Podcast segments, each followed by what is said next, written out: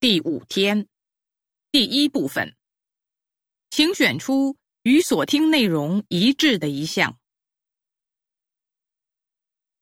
一、近期巴西抢劫、枪击以及盗窃案件频频发生，旅游部提醒中国游客慎重评估赴巴旅游风险，及时了解旅游目的地的治安情况、相关法律和法规等信息。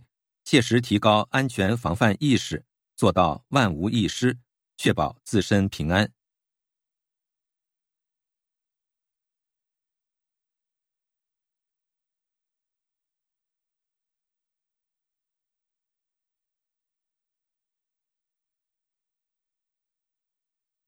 二，柳城没有特别热门的景点，但它海域干净，民风朴实。如果你感到疲惫了，不妨到柳城来休养一下。这儿的很多民宿都是短租式的，来到这儿可以睡到自然醒，然后溜达到码头，享受一餐朴素而美味的海鲜。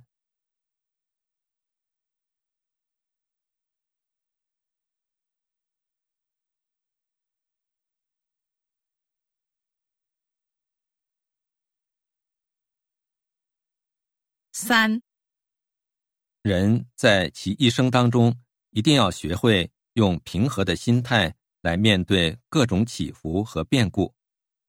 当然，说起来容易，做起来难。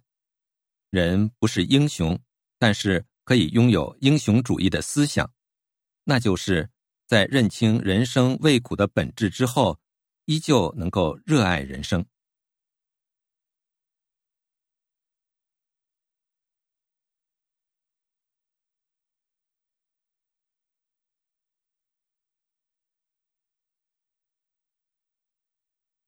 四，上半年我国汽车销量为一千零一十四万辆，连续十二个月下滑。反思其中的原因，除去部分城市限购政策抑制了消费等因素外，中美贸易战也使产品和配套出现了难以应对的情况，导致消费者因此产生观望情绪。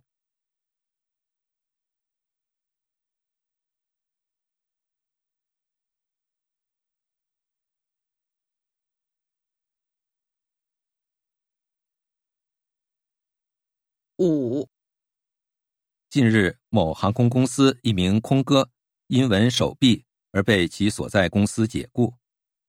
为此，中国空乘人员联名上书提出抗议，并引发热议。有人认为纹身是一种艺术，不应对此有偏见；也有人认为空哥纹身是对乘客的不公和失敬。您怎么看呢？